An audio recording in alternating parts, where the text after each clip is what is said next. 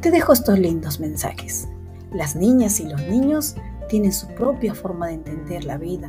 Ayudemos a protegerlas porque es un valor incalculable.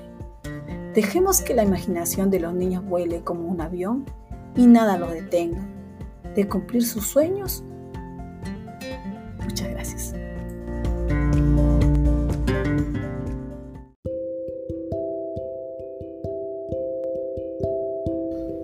Agradecerte por ser valiente cada día.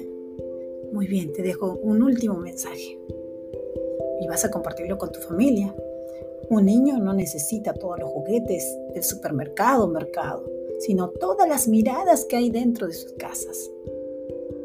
Te invito a compartir estos mensajitos pequeños para tu familia y para ti. Te quiere mucho tu maestra Madeleine de segundo grado A. Bye bye. Feliz día de niño.